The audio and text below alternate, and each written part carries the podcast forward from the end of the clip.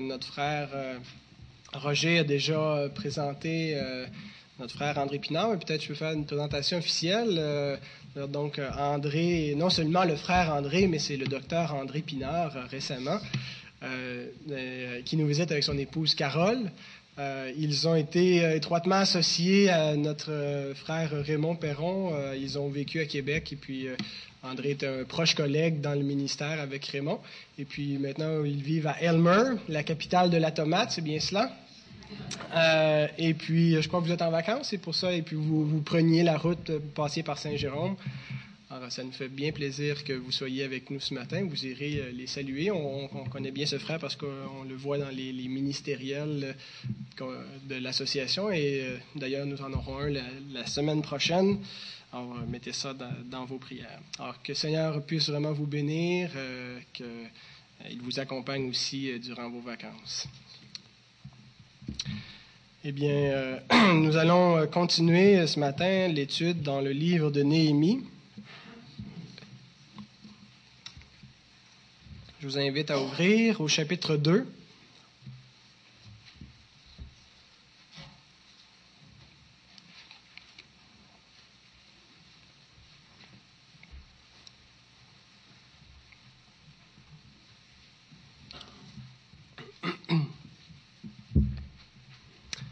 Alors, nous sommes rendus, chapitre 2, les versets 9 à 20. Néhémie, chapitre 2, versets 9 à 20. Je me rendis auprès des gouverneurs de l'autre côté du fleuve, et je leur remis les lettres du roi, qui m'avait fait accompagner par des chefs de l'armée et par des cavaliers. Sanbala, le Horonite, et Tobija, le serviteur ammonite, l'ayant appris, eurent un grand déplaisir de ce qu'il venait un homme pour chercher le bien des enfants d'Israël. J'arrivai à Jérusalem et j'y passai trois jours. Après quoi, je me levai pendant la nuit avec quelques hommes, sans avoir dit à personne ce que mon Dieu m'avait mis au cœur de faire pour Jérusalem. Il n'y avait avec moi d'autres bêtes de somme que ma propre monture.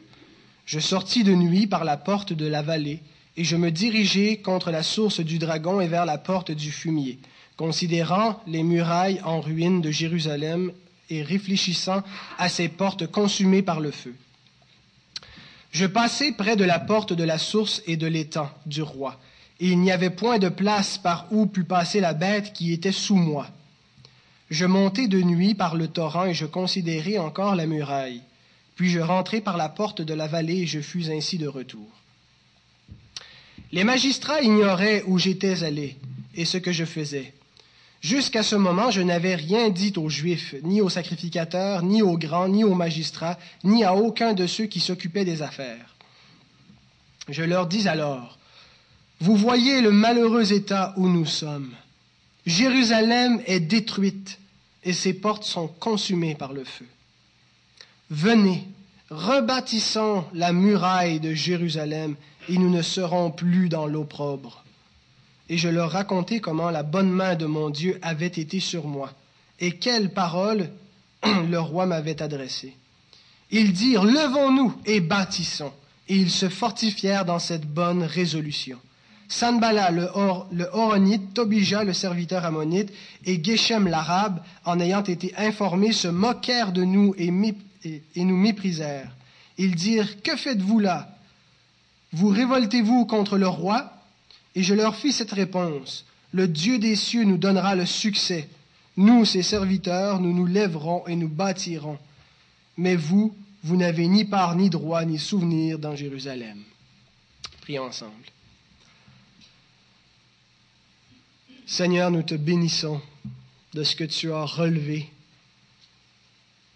cette cité en ruine, et que tu construis cette sainte cité que tu construis un peuple qui était abattu, qui était disséminé, qui était éparpillé, tu le rassembles, tu le ramènes dans cette terre promise, tu ranimes son courage, Seigneur, et tu bâtis.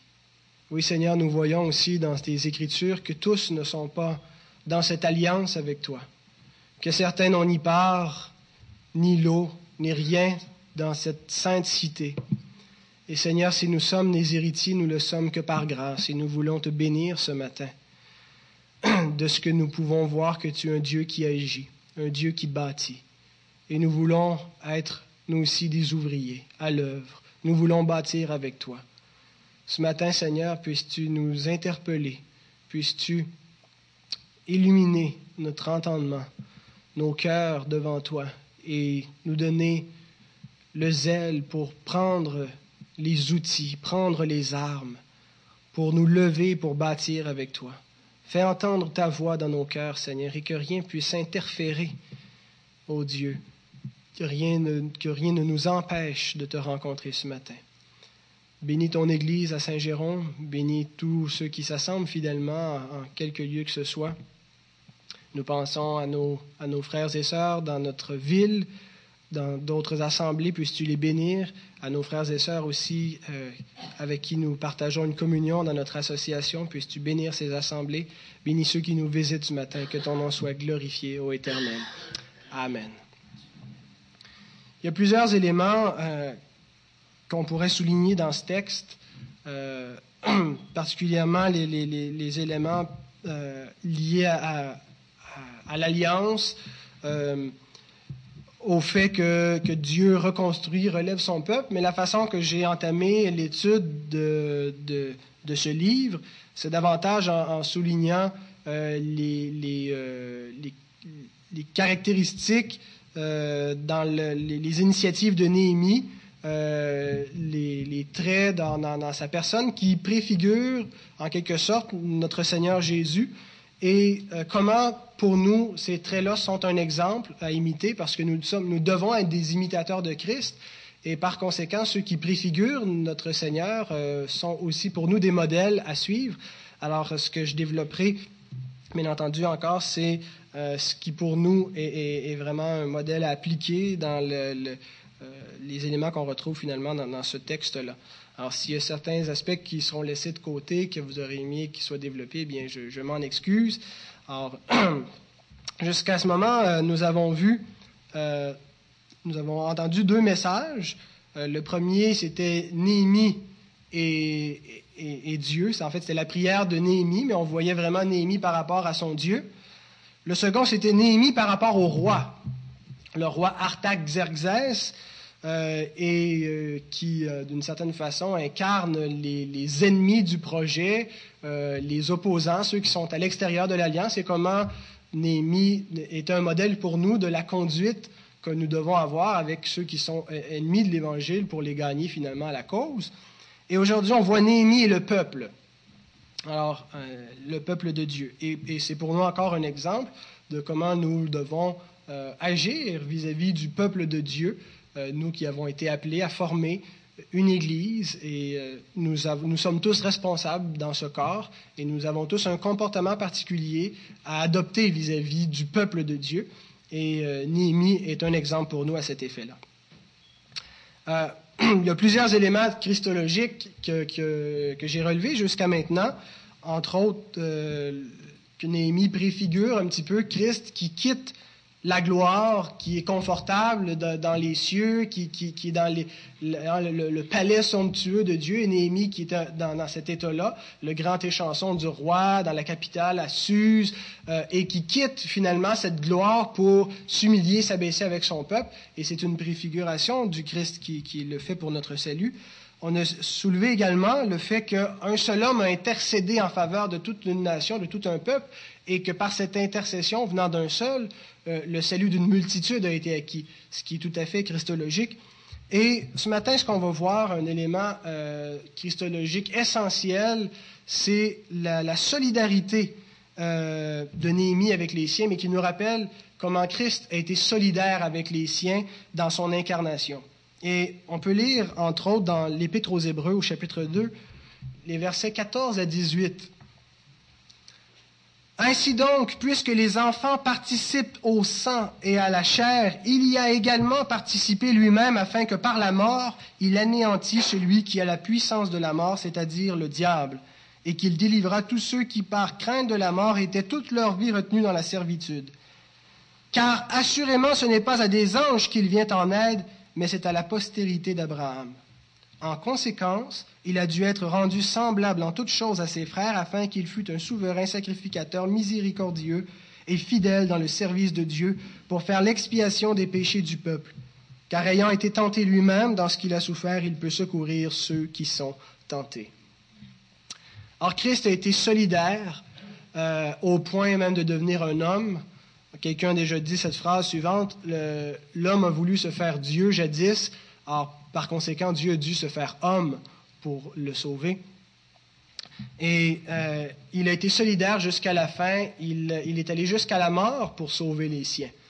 Et Néhémie euh, préfigure un, peu cette œuvre que Christ va faire, d'être solidaire avec les siens, de venir auprès du peuple, et, en quelque sorte, il, est un, sauveur euh, pour, pour la situation dans laquelle Israël se trouve. Et nous sommes appelés à imiter donc le Christ qui s'est sacrifié pour les siens par charité, par compassion, par amour pour eux. Paul nous dit dans Éphésiens chapitre 1, les versets, euh, pas chapitre 1, chapitre 5, pardon, les versets 1 et 2, Devenez donc les imitateurs de Dieu comme des enfants bien-aimés et marchez dans la charité à l'exemple de Christ qui nous a aimés et qui s'est livré lui-même à Dieu pour nous comme une offrande et un sacrifice de bonne odeur. Nous devons prendre exemple sur ce sacrifice, sur ce renoncement à, soi euh, pour les autres, comme Christ l'a fait, et nous, nous, regarderons en, particulier euh, l'exemple de Néhémie. Alors, euh, examinons d'abord la situation du peuple à l'arrivée de Néhémie. C'est déjà une chose extraordinaire que Néhémie ait obtenu une permission de retourner à Jérusalem pour euh, relever cette ville, rebâtir les murailles, alors que le roi s'y était déjà opposé euh, et qui finalement a consenti. alors c'est déjà quelque chose d'extraordinaire. Mais là, euh, alors qu'il semble qu'il y avait déjà un gros obstacle qui a été enlevé, eh bien, la voie n'est pas toute pavée. Même après que le roi ait dit oui, il va rester des obstacles majeurs. D'abord, l'ampleur de la tâche. C'est, à vue humaine, une tâche qui est quasiment impossible. Euh, Jérusalem, à cette époque, d'après les, spécialistes, euh, avait une, superficie entre 2 et 4 kilomètres de large. Donc, euh, la, circonférence de cette ville, c'était assez important. Pour bâtir une muraille tout autour de cette ville, c'était un, énorme travail. Et la destruction était grande. quand les, Babyloniens étaient passés plus, de, plus de 100 ans auparavant, 140 années, euh, eh bien, ils avaient tout rasé. Euh, les pierres euh, de, la muraille, c'était d'énormes pierres qui, étaient, qui avaient été jetées un peu partout et répandues même dans, les vallées. Alors, de tout remettre ça en place, c'était un, travail énorme, un travail colossal. Et donc, il fallait plus que, de, la, force physique et de la, volonté, de la détermination. Il fallait aussi de l'ingéniosité manuelle pour arriver à bâtir un chantier euh, et en plus, il allait avoir d'autres défis parce que vous savez, il y a les ennemis qui vont s'y opposer. Alors, il fallait euh, avoir euh, à la main à la fois les outils et les armes pour être prêt à, se défendre. Donc, la tâche était énorme. Mais c'est qu'en plus, il y a eu c'est que c'était pas seulement une tâche difficile, mais c'est que c'est une tâche qui avait déjà été entreprise et qui avait échoué dans le passé. Néhémie arrive à Jérusalem en 445 avant Jésus-Christ, mais déjà depuis 538 avant Jésus-Christ, il y a des gens qui sont revenus dans, la, capitale sous euh, le, roi Cyrus pour rebâtir la ville. Donc c'est 93 ans plus tôt, euh, avant la venue de, de Néhémie, qu'il y a déjà des gens. Et on a, de peine et de misère, relevé le temple en 15 ans. Et depuis ce temps, les, les, Jérusalémites ont essayé de rebâtir les murailles, mais ça a été en vain. Toutes les tentatives ont échoué. Euh, les ennemis ont, toujours réussi à, défaire ce projet. Euh, et même le roi actuel, Artaxerxès, s'est opposé avant d'accepter, a pris des mesures contre le peuple. Alors, imaginez le découragement du peuple. Euh, après plusieurs échecs, euh, qui sont soldés non seulement par, un refus des adversaires, mais souvent dans la violence. Euh, Peut-être certains y ont laissé leur peau parce qu'ils se sont entêtés et, les ennemis euh, ont utilisé leurs armes. Or, il y a un, réel découragement qui est là. Le peuple peut-être n'est même plus intéressé. Tout ce qu'il veut, c'est avoir la paix. On oublie ça, ce projet des, murailles. On va se contenter de, l'état actuel, puis that's it, hein, on, on s'en tient à cela pour plus avoir de troubles. Et puis là arrive un inconnu. Euh, Néhémie, sa face ne leur dit pas grand-chose. Néhémie n'est pas né à Jérusalem, il vient de l'extérieur, il est un haut fonctionnaire. Pour les, patriotistes, il peut, sembler même être, un, vendu, hein, être, dans le camp euh, de l'ennemi, parce qu'il est, il est un haut fonctionnaire du roi. Et lui arrive pour rebâtir avec un peuple qui n'a plus envie probablement de rebâtir, qui est découragé euh, et, et, qui peut être même méfiant vis-à-vis -vis de, des intentions de Néhémie. Alors qu'est-ce qu'ils vont lui dire quand Néhémie va arriver et proposer? On peut s'imaginer euh, quelle serait la réaction Quelle serait la réaction de si c'était nous qui se trouvions dans cette situation et qui arrivait quelqu'un comme ça qu'on ne connaît pas et qui dit Dieu m'a mis à cœur de rebâtir. On dirait on a déjà essayé, écoute, tu n'es pas le premier venu, va te rhabiller, on veut rien savoir, euh, pour qui tu te prends, ce serait le genre de réponse probablement qu'on aurait. Hein, souvent, c'est les, réponses qu'on donne aussi à ceux qui, ont de la vision, qui veulent faire avancer. Euh, on, ralentit leur ardeur. Donc, la tâche de Néhémie consiste beaucoup plus qu'à rebâtir des murailles, mais c'est également à rebâtir un peuple, à rebâtir euh, l'identité d'un peuple, la confiance d'un peuple, la joie d'un peuple, l'espérance d'un peuple. Et c'est ce que Christ a fait aussi. Il est venu rebâtir un peuple qui était complètement dévasté, complètement euh, éparpillé partout. Euh, et Christ l'a rassemblé, Christ le reconstruit. Et c'est la tâche et la vocation que Dieu nous adresse également de continuer à construire ce peuple, construire ces murailles, édifier euh, la, la, nation que Dieu s'est rachetée. C'est notre travail. Et bien sûr, il y a des épreuves, il y a des découragements, euh, il y a des obstacles, mais nous devons continuer.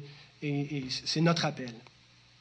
Alors, regardons comment euh, certaines caractéristiques de, Néhémie, comment il s'y est pris. Euh, il y a cinq choses que je, vais relever qui nous est nécessaire si on veut être des imitateurs de Christ dans ce texte. D'abord, c'est que Néhémie veut travailler avec le peuple. En, arrivant, qu'est-ce que Néhémie aurait pu faire? Il aurait pu faire une entrée spectaculaire pour impressionner tout le monde et établir d'emblée son autorité. Il aurait pu aller voir les chefs et avoir des entretiens privés avec eux et s'en tenir avec eux. Faire des alliances avec les villes voisines, même avec les nations alentours qui étaient pour la plupart des ennemis des Perses, mais qui étaient soumis à leur joug. Alors, ils auraient pu utiliser ce pouvoir-là. Mais ce que Néhémie a fait d'abord, c'est qu'il a passé trois jours sans rien faire. Hein. C'est ce qu'on voit après être arrivé à Jérusalem. J'y passé trois jours. On peut euh, supposer que durant ces trois journées, s'est enquis de, de, la situation. Et ensuite, il a fait une visite dans le détail. Il est allé voir la situation. Et finalement, il fait un appel au peuple, un appel général. Il appelle tous, petits et grands. Alors, ce qu'on voit, c'est que Néhémie veut travailler avec le peuple. Néhémie aime le peuple.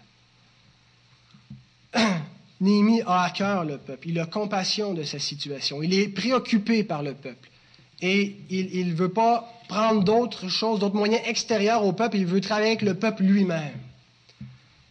Et c'est quelque chose qui nous interpelle lorsqu'on s'arrête et qu'on se demande, est-ce que nous aimons le peuple de Dieu? Aimons-nous l'Église du Seigneur? Et voulons-nous travailler avec le peuple et pour le peuple de Dieu? Est-ce que c'est quelque chose qui est sur notre cœur ou est-ce que chaque fois que vient le temps d'investir de, du temps, des efforts, de l'énergie euh, vis-à-vis du peuple de Dieu, vis-à-vis -vis de son Église, est-ce que c'est quelque chose qui nous répugne, qui nous décourage, quelque chose que l'on fuit ou est-ce qu'on a un réel amour pour le peuple, un désir de s'engager? Euh, Dieu ne nous adresse pas tous le même appel de servir le, le peuple de, à, temps plein ou tous de la même façon, mais Dieu nous appelle tous à servir, à nous servir les uns les autres, à servir son Église. Alors pour imiter le Christ, Je le relis encore, Éphésiens 5, versets 1 et 2. Devenez donc les imitateurs de Dieu comme des enfants bien-aimés et marchez dans la charité à l'exemple de Christ, qui nous a aimés et qui s'est livré lui-même à Dieu pour nous comme une offrande et un sacrifice de bonne odeur. Si nous voulons imiter Christ, nous devons aimer le peuple de Dieu. Nous devons nous sacrifier les uns pour les autres, nous engager. Et le, sacrifice est quelque chose d'extrêmement concret. C'est sacrifier son temps, sacrifier ses dons, sacrifier euh, son argent, euh, se sacrifier soi-même, s'investir euh, auprès de, nos frères et de nos sœurs, c'est travailler ensemble. La deuxième chose que qu'on voit, c'est que Néhémie ne cherche pas son avantage, mais il cherche celui des autres. Est-ce que ça ressemble au premier point? Mais il peut y avoir une différence parce que certains semblent vouloir travailler pour le peuple de Dieu, semblent tout feu, tout flamme, être très, très, très zélés, mais ce qu'ils veulent finalement, c'est être vus, être remarqués. Ils veulent se donner en spectacle. Ils veulent, avoir la, la première place. Et ce n'est pas le cas de Néhémie. On voit qu'il va de nuit, sans avertir personne. Il s'en va incognito quand tous, dorment. Il ne cherche pas finalement à, faire les choses pour lui-même, pour, pour attirer l'attention, mais il, cherche l'avantage des autres et il le fait secrètement. Alors comment est-ce que nous, nous travaillons pour l'Église? Et, c'est une question qu'on doit se poser chacun. Euh, est-ce qu'on le fait pour être vu des hommes ou pour être vu de Dieu? Euh, récemment, quand on étudiait le sermon sur la montagne, on se souvient de Jésus qui nous dit, euh, en dénonçant l'injustice, la fausse piété des pharisiens qui prient sur le coin des rues pour être vus, quelles sont nos motivations en donnant notre offrande, en venant prier, en s'assemblant? Est-ce que c'est pour plaire aux hommes? Est-ce que, est-ce que on, fait les choses finalement pour être remarqué des hommes ou pour être remarqué de Dieu? Et, euh, c'est mutuellement exclusif. Euh, si on cherche à plaire aux hommes, mais on ne peut pas en même temps euh, chercher à plaire à Dieu, et, vice-versa. Plaire, à Dieu, c'est de chercher à, lui plaire à lui en premier, et en le faisant, ce qui arrive automatiquement, c'est qu'on ne cherche plus notre avantage. C'est qu'on s'oublie soi-même et qu'on cherche l'avantage du plus grand nombre, on cherche l'avantage euh, des autres. Alors, est-ce que nous faisons des actions secrètes, des actions que personne ne, connaisse, que personne ne voit? Euh, est-ce qu'il nous arrive de, prier en secret pour l'Église, euh, de, travailler à, la maison du Seigneur, que, incognito, ni vu ni connu? Est-ce que nous veillons euh, la nuit, dans les veilles, est-ce que nous prenons du temps pour servir le peuple de Dieu? Sans chercher nécessairement à être remarqués, par humilité, sans chercher à être en compétition, sans chercher à, exceller? Ou est-ce que si on se dit, ben, mon travail ne sera pas remarqué, donc je ne le ferai pas? Eh bien, si c'est si ça notre motivation, c'est une fausse motivation, c'est une motivation charnelle et, qui déplaît à Dieu. Paul nous rappelle en, Philippiens chapitre 2, les versets 3 à 8, quel genre d'humilité nous devons avoir, quel genre de service qu'on doit se rendre réciproquement? Philippiens 2, euh, verset 3, Ne faites rien par esprit de parti ou par vaine gloire mais que l'humilité vous fasse regarder les autres comme étant au-dessus de vous-même. Que chacun de vous, au lieu de considérer ses propres intérêts, considère aussi ceux des autres. Cherchez les intérêts des autres avant les nôtres. Aujourd'hui, la, la, philosophie de ce monde, c'est chacun pour soi, c'est chercher notre avantage à nous. Euh, hein, comme s'il il fallait défendre notre bien à tout prix, il faut penser à soi. Et, et c'est le Dieu de ce siècle, c'est l'ego, c'est le moi. Alors que l'Écriture nous dit que chacun de vous, au lieu de considérer ses propres intérêts, considère aussi ceux des autres.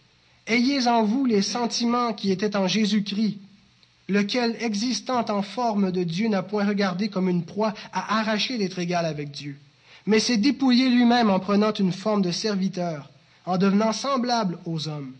Et ayant paru comme un simple homme, il s'est humilié lui-même, se rendant obéissant jusqu'à la mort, même jusqu'à la mort de la croix.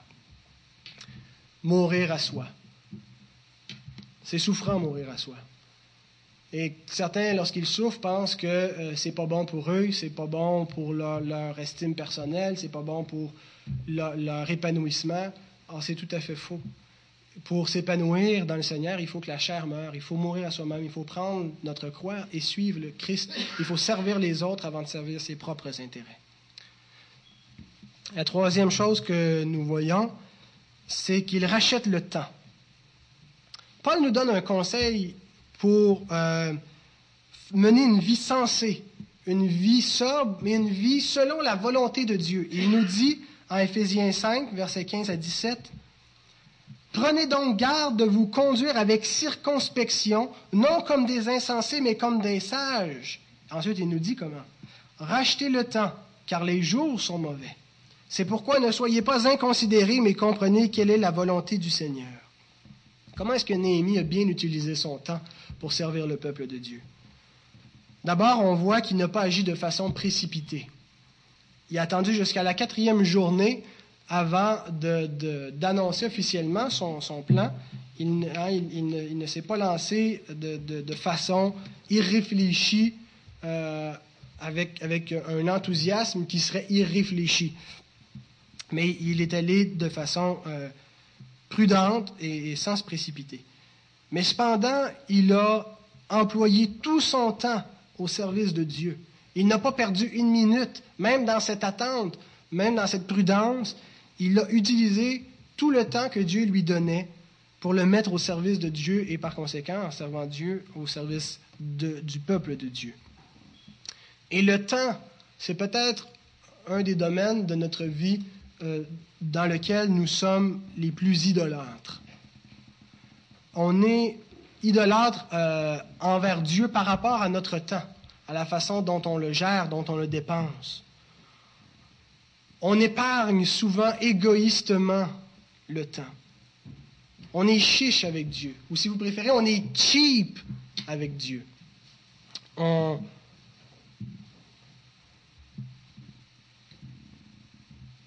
on ne peine à prendre de ces 168 heures que Dieu nous alloue chaque semaine, 168 heures, pour euh, à toutes nos activités. Et Dieu nous donne une grande liberté pour, vivre, pour travailler, pour, avoir du loisir, se reposer, des temps en famille, pour travailler, ainsi de suite.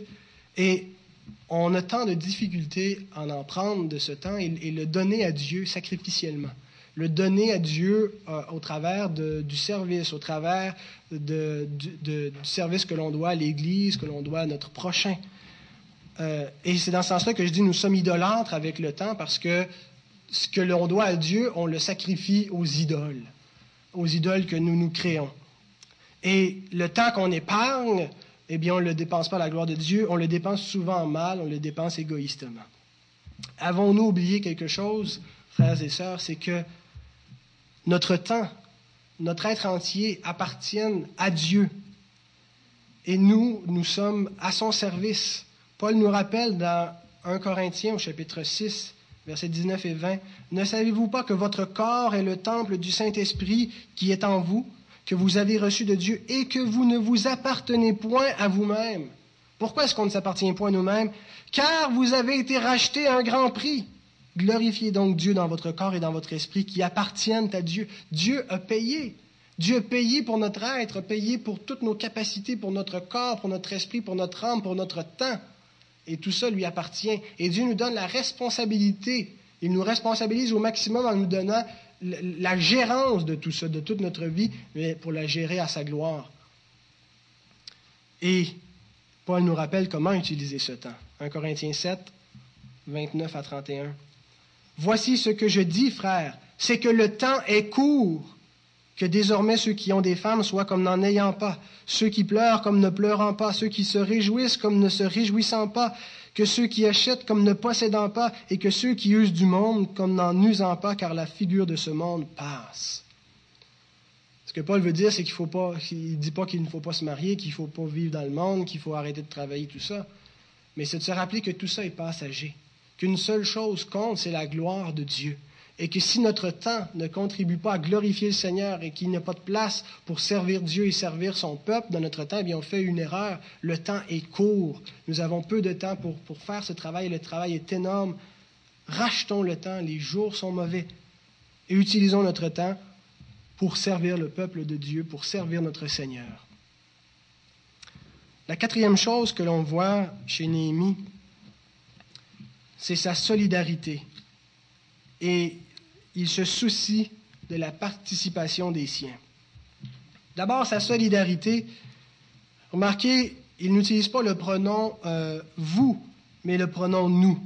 Il dit, verset 17b, Venez, rebâtissons la muraille de Jérusalem et nous ne serons plus dans l'opprobre. Rebâtissons la muraille de Jérusalem. Faisons-le ensemble. J'aimerais dire ce matin que la vie chrétienne n'est pas un jeu. Un jeu parce que certains euh, veulent peut-être être, être, les vedettes. Eh bien, la vedette, c'est Christ. Et, nous, sommes serviteurs les uns des autres. Nous ne devons pas chercher à être au centre de l'Église, mais à ce que le Seigneur soit au centre. Mais la vie chrétienne n'est pas un jeu aussi dans le sens que ce n'est pas juste moi et Dieu. Et ça, c'est une, euh, une caractéristique je trouve, une des plus désastreuses du monde évangélique du, Québec, de, la, première génération de convertis probablement, parce que ce, qui est arrivé, c'est que ce qu'on a appris avec l'Évangile, c'était que euh, la, vraie religion, le vrai salut, c'est une relation personnelle entre l'individu et Dieu. Et que ce n'est pas une question d'appartenir à une institution, à l'Église, et, à, toute, hein, on a comme quitté l'Église catholique avec cette idée-là en tête que c'est moi et Dieu, c'est tout ce qui compte, c'est la, nouvelle naissance et une relation personnelle. Et, tout ça est, tout à fait bon, tout à fait vrai que euh, s'il n'y a pas une conversion personnelle, il n'y a pas de salut. L'appartenance à un groupe ne sauve pas, c'est l'appartenance à Christ, et, sauf que cette appartenance vient de facto avec l'appartenance au corps de Christ. On ne peut pas avoir la tête sans avoir le corps. Ils vont ensemble. Et donc, et, c'est malheureux, c'est désastreux, combien que de, de, christianisme individuel, des, des monochristianismes où des gens euh, vraiment délaissent l'Église. Euh, pour eux, faire un culte le dimanche matin chez eux à la maison ou le faire à l'Église, c'est à peu près la même chose. Ce qui est important, c'est de rencontrer Dieu. Et tout ça est contraire à la parole du Seigneur.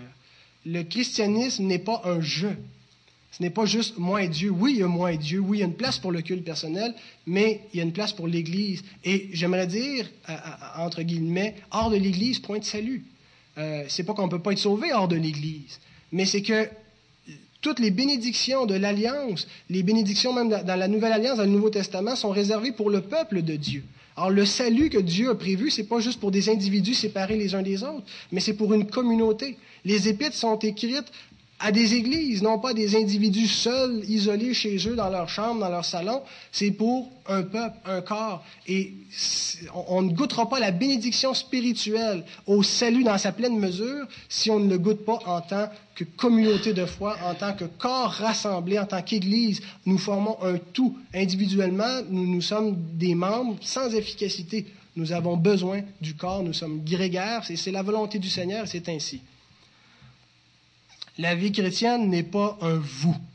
Ce n'est pas un je, mais ce n'est pas un vous non plus.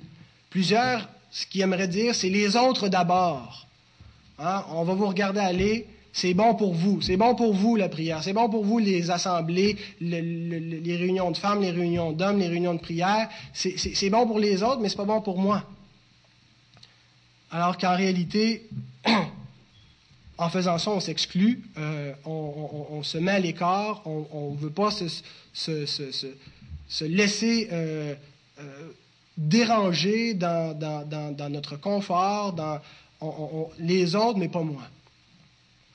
La vie chrétienne est un nous. Elle n'est pas un je, elle n'est pas un vous, mais elle est un nous. Et il y a une solidarité qui doit y avoir. On doit se supporter les uns les autres. On doit souffrir avec ceux qui souffrent, pleurer avec ceux qui pleurent, se réjouir avec ceux qui se réjouissent. Et la seule façon que ça peut se réaliser, c'est d'être ensemble. C'est de se visiter. C'est pas pour rien que l'Épître aux Hébreux nous rappelle de ne pas déserter les, assemblées de, notre Église. Et ce qu'il veut dire par là, c'est pas juste de changer d'Église, mais c'est que l'Église a une vie et il faut y participer à cette vie. Il dit que plusieurs ont abandonné, ça ne veut pas dire qu'ils ne sont plus membres, ça veut dire qu'ils n'y participent plus, ils la laissent de côté. Il ne faut pas abandonner. nous sommes un nous solidaire, nous avons été greffés au corps de Christ. Et si nous voulons que le corps prenne toute sa, stature et grandisse, nous avons une responsabilité individuelle. Il ne peut pas y avoir de réveil, il ne peut pas y avoir une vie d'Église si ce n'est pas un nous ensemble. Ça ne peut pas être chacun des individus seuls dans leur coin. Il n'y a pas de réveil comme ça. C'est ensemble et c'est un nous. Et nous sommes un nous solidaire. Et providentiellement, Dieu nous a placés ici ensemble. Nous sommes membres les uns des autres. Nous sommes redevables les uns aux autres. Alors, frères et sœurs, prenons garde à ces, exhortations. Si nous entendons aujourd'hui la voix du Seigneur, n'endurcissons pas nos cœurs. C'est le Seigneur qui nous parle. C'est son esprit qui, qui, nous, qui nous, nous interpelle. Et on voit, il se soucie de la participation de tous dans sa solidarité, petits et grands. Il ne va pas juste voir les chefs, il ne va pas juste voir ceux qui auraient des capacités, mais il appelle tout le peuple. Et nous sommes appelés à faire de même avec nos frères et sœurs qui, sont faibles, qui sont distants. Est-ce que, nous avons un souci? Est-ce que nous, nous, soucions de leur participation? Est-ce qu'ils soient présents? Est-ce qu'ils soient inclus? Est-ce qu'ils sentent qu'ils sont membres à part entière du corps de Christ? Est-ce qu'on va vers ceux qui sont seuls, vers ceux qui sont délaissés, vers, vers, les veuves, vers les orphelins, on n'en a pas, vers les, frères et les sœurs qui, qui, euh, qui, sont, qui sont malades, qui pourraient être répugnants? Heureusement, on n'en a pas, mais euh, euh, nous devons nous soucier de tous et de chacun. Et aussi envers nos propres enfants il semble que certains, euh, quand je dis certains, je ne vise pas les jeunes nécessairement de notre Église, mais les, chrétiens en général, ont abandonné leurs enfants. Ils ne marchent pas dans le Seigneur, tant pis pour lui, tout bad. Autrement dit, hein, chez le diable. C'est à peu près ça qu'on dit en faisant ça. Quand on ne s'en soucie pas, euh, ce que l'Écriture nous dit, c'est moi et ma maison, nous servirons l'Éternel. Moi et ma maison, nous servirons l'Éternel. Les pères, mes frères, nous avons une responsabilité de s'assurer que moi et ma maison, nous servirons l'Éternel sous mon toit. C'est comme ça que ça fonctionne. Il y a une façon de se conduire, il y a un comportement, il y a des lois ici, et cette maison est sous l'autorité de l'Éternel, et c'est comme ça qu'on vit dans cette maison. Et je ne veux pas dire qu'on peut convertir nos enfants. Je ne veux pas mettre un fardeau et accabler. Euh, je sais que plusieurs d'entre nous souffrent, souffront euh, de ce que de nos enfants ne suivent pas le Seigneur. Et je ne prétends pas que nous pouvons convertir nous-mêmes nos enfants au Seigneur et, à, sa justice, mais on peut faire quelque chose. Et ce que je, ce que je reproche, ce que je, ce que je dénonce plutôt, c'est si nous ne faisons rien, si nous les abandonnons, si nous ne sommes pas solidaires, si nous les oublions, puis tant pis pour eux, et qu'on ne se soucie pas, et qu'on ne prie plus, et qu'on ne supplie plus le Seigneur, et qu'on n'exhorte plus, et qu'on n'est plus un modèle, eh bien ça, c'est un problème, un sérieux problème. Nous devons nous soucier de chacun de tous ceux qui sont autour de nous dans l'Église, les faibles et, nos enfants. Et la dernière chose que l'on voit, c'est que Néhémie, et non seulement Néhémie, tout le peuple sont prêts à souffrir pour le royaume. Acte 14, 22. C'est par beaucoup de tribulations qu'il nous faut entrer dans le royaume de Dieu. C'est par beaucoup de tribulations, de souffrances, d'épreuves, de persécutions, de douleurs, de tristesse, de pleurs, qu'il nous faut entrer dans le royaume de Dieu. Néhémie et le peuple savent que ça ne sera pas facile. Il va y avoir des moqueries, il va y avoir un dur labeur, ça va être pénible. Il va y avoir des tribulations, il va peut-être même y avoir qui vont mourir, vont y laisser leur peau. Mais ils sont prêts à souffrir pour le royaume, prêts à souffrir pour la cause. La vie chrétienne n'est pas pour ceux qui cherchent le confort, la facilité, leur profit, les choses semblables. Mais la vie chrétienne, c'est un dur labeur, avec des sueurs, des larmes et du sang. J'aimerais vous lire, en terminant, l'appel que Churchill a lancé à ses troupes et à toute la nation, Winston Churchill, le premier ministre euh, britannique, lors de la Deuxième Guerre mondiale. Il dit, Je n'ai rien d'autre à offrir que du sang, un dur labeur, des larmes et de la sueur. Quel est notre objectif? Je peux répondre en un mot. La victoire. La victoire à tout prix. La victoire en dépit de toutes nos terreurs. La victoire même si le chemin doit être long et pénible. Car sans victoire, il n'y a pas de survie. Nous ne nous relâcherons pas et nous n'abandonnerons pas. Nous lutterons jusqu'à la fin, nous lutterons en France, nous lutterons sur les mers et les océans, nous lutterons avec confiance et force dans les airs, et nous défendrons notre île. Peu importe le prix, nous lutterons sur les rivages, nous lutterons dans les terres du pays, nous lutterons dans les champs et dans les rues, nous lutterons sur les collines, et nous ne nous rendrons jamais. Et même si cette île devait capituler, ce que je ne crains pas un instant, alors notre empire d'au-delà des mers, armé et gardé par la flotte britannique, continuerait la bataille jusqu'à ce que par la grâce de Dieu, le nouveau monde, avec toute sa force et sa vigueur, intervienne pour secourir et libérer l'ancien monde. Quelle ardeur De quoi convertir un ménonite endurci en un baptiste militant. Et tout ça pour une patrie terrestre. Et des hommes sont allés au combat, ont laissé leur vie pour défendre ceux qu'ils aimaient, et les valeurs qu'ils aimaient, la liberté en laquelle ils croyaient. Et ils ont versé leur sang. Des hommes nobles, des hommes courageux et vaillants. Et nous, nous luttons pour une patrie céleste. Et je peux vous dire qu'il y a une de témoins qui sont passés avant nous et qui ont laissé leur vie, qui ont souffert des tourments inimaginables des souffrances sans mots, des tortures, des supplices infâmes. Une nuée de témoins. Et nous, nous sommes maintenant la génération, les porteurs de flambeaux, qui devons lutter. C'est à notre tour maintenant de bâtir ces murailles, de construire avec le peuple de Dieu, de défendre la sainte cité et de transmettre le flambeau à la prochaine génération. C'est à notre tour de garder la ville. C'est à notre tour de prendre les armes et de lutter. Hébreu 13, verset 14, Nous n'avons point ici-bas de cité permanente, mais nous cherchons celle qui est à venir. Aimons-nous notre patrie, notre patrie céleste? Ou est-ce que notre cœur a été engourdi et étouffé par les soucis du monde, les excès du manger et du boire? Est-ce que nous sommes prêts à lutter, à veiller, à persévérer, à souffrir pour le royaume de Dieu? Et le résultat au verset 18, ils dirent, Levons-nous et bâtissons. Et ils se fortifièrent dans cette bonne résolution. Levons-nous et bâtissons. Levons-nous et bâtissons. Frères et sœurs, levons-nous et bâtissons. J'aimerais ce matin être capable d'ouvrir mon cœur et de, nous, de nous supplier, de nous exhorter ensemble. Levons-nous et bâtissons. Reconnaissons la grandeur de Dieu. Reconnaissons la, grandeur de notre vocation, notre appel, l'importance du royaume. Ne soyons pas des chrétiens endormis. Ne laissons pas le feu s'éteindre. Ne laissons pas l'apathie nous envahir. Ne laissons pas les distractions occuper nos regards. Ne laissons pas l'ennemi nous décourager. Ne laissons pas les moqueries nous atteindre. Levons-nous et bâtissons. Tenons-nous fermes. Nous sommes l'armée du Seigneur. Nous avons une grande vocation, un grand roi qui nous appelle, et bientôt nous nous tiendrons devant lui. Levons-nous et bâtissons ensemble. Ô Éternel, Seigneur notre Dieu, ton nom est grand, saint et redoutable. Tu es le roi des rois, le Seigneur des seigneurs, et tu t'es fait notre Père.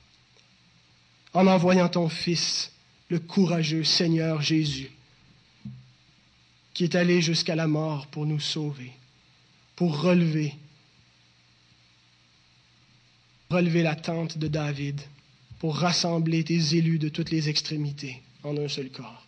Oh, nous vénérons son nom et nous craignons son avènement et sa toute-puissance. Nous l'attendons, Seigneur, et nous reconnaissons que lui seul est le Sauveur et il est Dieu. Et nous voulons nous ranger derrière lui à son commandement. Seigneur, fais de nous un peuple de bâtisseurs, courageux et vaillants, qui prend soin les uns les autres, un peuple consacré qui t'aime, qui t'honore. Seigneur, produis en nous le vouloir et le faire, les dispositions de cœur favorables. Seigneur, transforme-nous, Réveille-nous. Donne-nous ta grâce pour persévérer, Seigneur, et glorifie ton nom. Seigneur, que tout le péché, que tout ce qui résiste, tout ce qui éloigne nos pensées, nos affections de toi et de ton royaume et de ta volonté, que tout ça soit ramené captif à l'obéissance de Christ, que tout soit, soit anéanti, soit réduit à la poussière et que rien ne résiste, Seigneur. Puissions-nous être de véritables instruments consacrés à toi. Ô Seigneur, pour ta plus haute gloire. Nous te remercions de ta patience sans limite envers nous, de ta bonté, Seigneur, de ta persévérance avec nous, de ta grâce, de ta douceur. Seigneur, comme tu es bon, puissions-nous le réaliser et en être transformés. À toi la gloire, l'honneur, maintenant et au siècle des siècles. Amen.